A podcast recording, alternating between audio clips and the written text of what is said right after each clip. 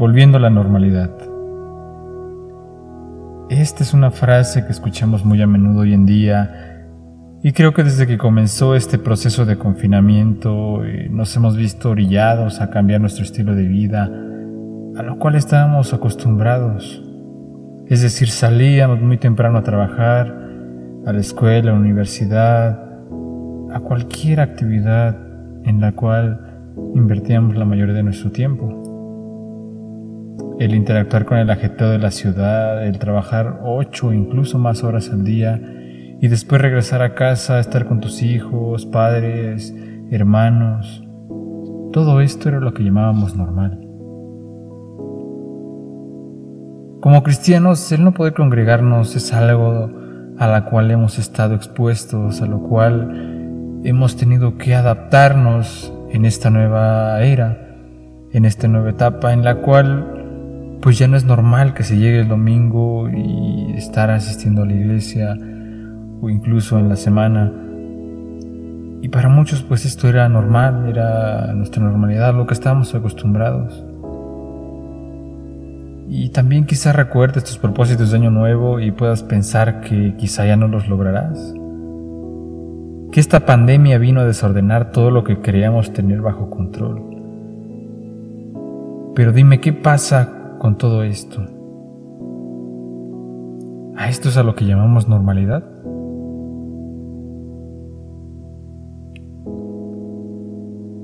Creo que para todos ha sido un proceso totalmente desconocido.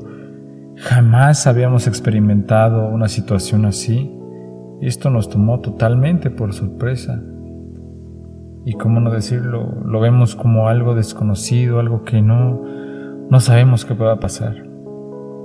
Nos enfrentamos a un futuro incierto, con dudas incluso de lo que puede pasar después de que esto termine y a dónde nos llevará. Yo tengo esta pregunta, ¿crees que a Dios se le salió de las manos toda esta situación? Pues la respuesta es no. La respuesta no porque los procesos en los cuales eh, no vislumbramos una salida y solo hay incertidumbre en estos procesos Dios nos enseña que debemos confiar en Él. En el libro de Éxodo podemos ver en el capítulo 2, versículo 11, en el momento en el que Moisés ya siendo adulto se dio cuenta de con cuánta dureza obligaban a trabajar a su pueblo los egipcios. Y podemos ver cómo fue que Moisés se dio cuenta de eso, estando él en el palacio del faraón se dio cuenta de cómo trataban al pueblo y eso despertó algo en él. Se encontró con una situación en la cual vio un acto de injusticia y él quiso actuar. Pero al hacerlo mató a un egipcio.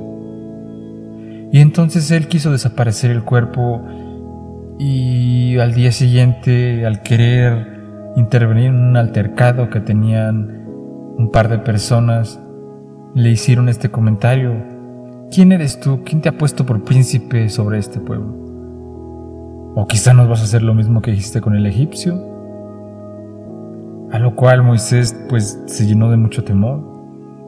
Entonces salió huyendo de Egipto porque sabía que había cometido un crimen. Y pues conocemos toda esta historia. Él llega a otro lugar, eh, tiene otra situación en la cual eh, recibe a una mujer como su esposa pero al cabo de tiempo que muere el rey de Egipto, en el versículo 23 vemos que se sitúa durante esta época y menciona que el rey de Egipto muere, pero que el pueblo seguía clamando por ayuda.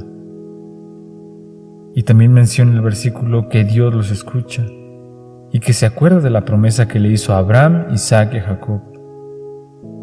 Y dijo, es el momento de actuar. Y conocemos todo este proceso y cómo fue que el pueblo de Israel, incluso en el capítulo 5, es obligado a producir ladrillos en demasía. ¿A qué me refiero? Déjame ponerte en contexto. En esta época los egipcios pues, eran conocidos por sus grandes construcciones. En su mayoría, hablando de un 90%, eran dedicadas a hacer tumbas. Y estas edificaciones se levantaban en base a ladrillos que eran fabricados con arcilla, agua, paja. Y menciona este capítulo cuando Moisés y Aarón llegan con el faraón y le hacen esta petición sobre dejar a salir el pueblo de Israel a que adorara a Dios en el desierto, lo que provoca en el faraón es que él decide imponerle más carga al pueblo de Israel. Es decir, ellos tenían que producir una serie y una cantidad de ladrillos al día. Y con estas medidas que tomó el faraón, pues aumentó su carga, no de cantidad, sino que ahora no les iba a proveer la paja para realizar estos ladrillos. Ellos tenían que salir a buscarla. Entonces eso aumentaba su carga de trabajo porque ahora no solamente tenían que amasar la, pasta para realizar eh, los ladrillos, sino incluso tenían que ir a buscar la materia prima, como lo es la paja. Y sabemos que esto pues debió ser sumamente desgastante, eh, obviamente les requirió un poco más de tiempo. Fue un cambio brusco para ellos en su estilo de vida. También conocemos que Dios manda plagas, realizó Moisés señales con su vara. Eh, el faraón finalmente accedió a dejar salir al pueblo de Israel de Egipto. Y vemos cómo el clamor del pueblo finalmente se convirtió en una realidad. Estaban siendo libres de su esclavitud. Y quiero que notes muy bien esta parte porque ellos anhelaban, pedían ayuda a Dios que los sacara del pueblo de Egipto. Y al parecer todo iba bien, pero en el capítulo 14 en el pueblo se encontró ya de salida con el mar rojo, el cual les impedía avanzar y acamparon cerca de él. Pero se dieron cuenta que los egipcios los perseguían.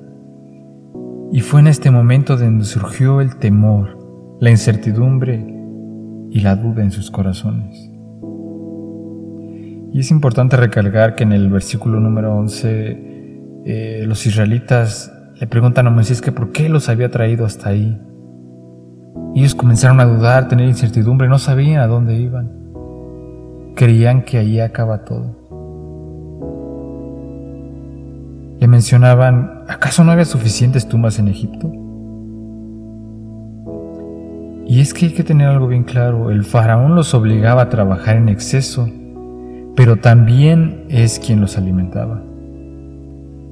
Y esto para el pueblo de Israel era normal, era su normal, era lo que estaban acostumbrados durante bastantes generaciones. E incluso ellos mencionan que quizá es mejor ser un esclavo de los egipcios que ser o convertirse en un cadáver en el desierto.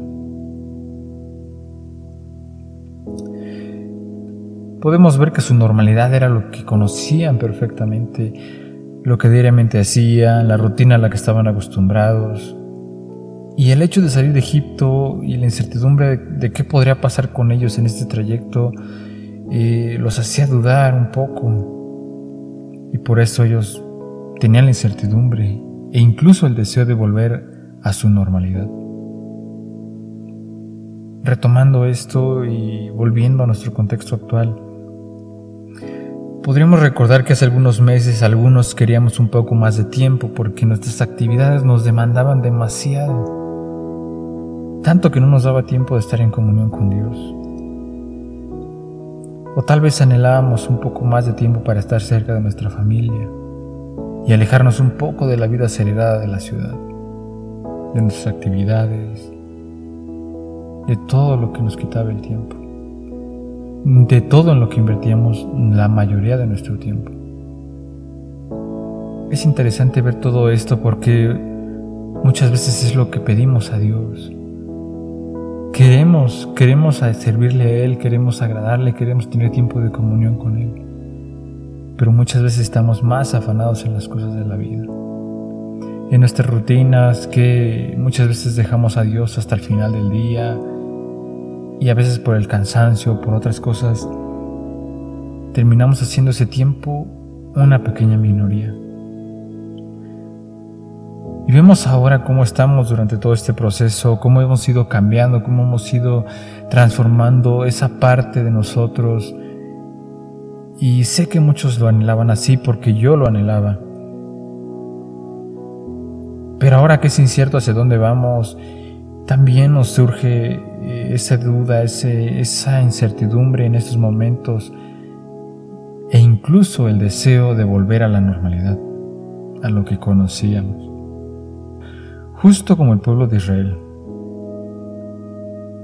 Queremos volver a nuestros trabajos cotidianos, a ese estilo de vida acelerada, a salir por mañana temprano, a volver tarde a casa quizá. Y te digo algo, la incertidumbre y el temor llegan en momentos complicados. Pero algo es claro, y es lo que me gustaría que meditaras y pensaras. La normalidad que conocíamos no volverá a ser tal como lo fue. Y esto que te digo no es para tener miedo, claramente es para tener esperanza, tener tranquilidad, estar quietos. Vemos en el versículo 13 cuando Moisés dijo al pueblo, no tengan miedo, solo quédense quietos y observen cómo el Señor lo rescatará hoy. Moisés les decía que no tuvieran miedo, que Dios estaría actuando. Solamente tenían que quedarse quietos. Obviamente tener fe y ver cómo el Señor los iba a rescatar, cómo iba a actuar Él directamente. Y menciona a Moisés también, esos egipcios que ahora ven, jamás volverán a verlos. El Señor mismo peleará por ustedes, solo quédense tranquilos. ¿Y a qué quiero referir o qué quiero ejemplificar con los egipcios que ahora ven jamás volverán a verlos? Los egipcios significaban su normal, era lo que estaban acostumbrados. Y Dios les dijo por medio de Moisés que a esos egipcios jamás volverían a verlos, jamás. Que el Señor peleará por ustedes. Solo quédate tranquilo. Y este es el mensaje que quiero transmitirte Dios nos llama a estar tranquilos, que lo que creíamos que era normal no lo será más como tal. Ahora es cuando más tenemos tiempo para estar en familia, cuando más podemos dedicarnos a autoevaluarnos, a ver cómo está nuestra relación con Jesús, cómo estamos en el interior, porque quizá nuestra normalidad esto pasaba inadvertido, no lo valorábamos no nos damos ese tiempo para volver y quitar nuestra vista del urgente y enfocarnos en lo que de verdad importa. Creo que podemos ayudar a quien lo necesita con una palabra de ánimo. Quizá un vecino, un compañero de trabajo, no lo sé. Pero muchas personas están desesperadas, están ansiosas, están preocupadas. ¿Y qué estamos haciendo nosotros? Dios nos llamó a ser luz. Tenemos que recordar eso. Y en momentos difíciles es cuando podemos hacer brillar esa luz de Jesús en nuestro interior. Por eso te animo a que puedas ayudar a alguien, a que te propongas a preguntarle a alguien, oye, ¿cómo estás? ¿Cómo te sientes? Si hay algo en lo que puedo ayudarte, con gusto aquí estaré. Pero es necesario tomar ese tiempo de comunión con Dios, cada uno de nosotros. Porque no podemos dar nada si no lo tenemos aún nosotros. Es decir, ¿cómo podemos compartir a Jesús si no lo tenemos en nuestros corazones? Comencemos con fortalecer esa relación con Jesús. Y esto nos llevará a ayudar a más personas. Es algo importante y me gustaría que te pusieras a pensar un poco en esto que meditaras eh, sobre qué tanto ansiamos nuestra normalidad, qué tanto queremos volver a como éramos antes.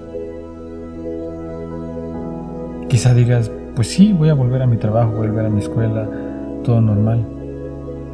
Sí, pero tu corazón volverá a su estado normal.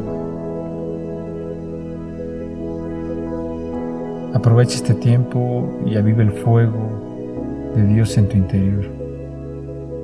Incluso ahora que estamos la mayor parte del tiempo en nuestra casa, podemos enfocarnos y podemos dedicarnos al estudio de la palabra, a realizar esas cosas que cuando el ajetreo de la vida diaria no nos dejaban, o nos limitaban con muy poco tiempo para realizar estas acciones, no podíamos hacer. Ahora, ¿qué pretexto tenemos? Creo que ninguno. Es momento de levantarnos, de salir adelante, de confiar más y más en Dios. Dice la palabra de Dios ahí en 1 de Juan 4:18, la persona que ama no tiene miedo. Y donde hay amor, no hay temor. Al contrario, el verdadero amor quita el miedo. Busquemos el perfecto amor de Dios, y Él quitará de nosotros todo temor. Y bueno, con esto quiero agradecerte por haber escuchado este podcast. La verdad estoy muy agradecido con Dios, porque incluso ya me había tardado yo igual por el ajetreo de, de todas las cosas, incluso ahora en cuarentena, pero cuando nos enfocamos en Dios, de verdad es el único que nos llena. Las cosas nos podrán ofrecer eh, alguna llenura temporal, pero cuando estamos en Dios lo tenemos todo. Dios te bendiga.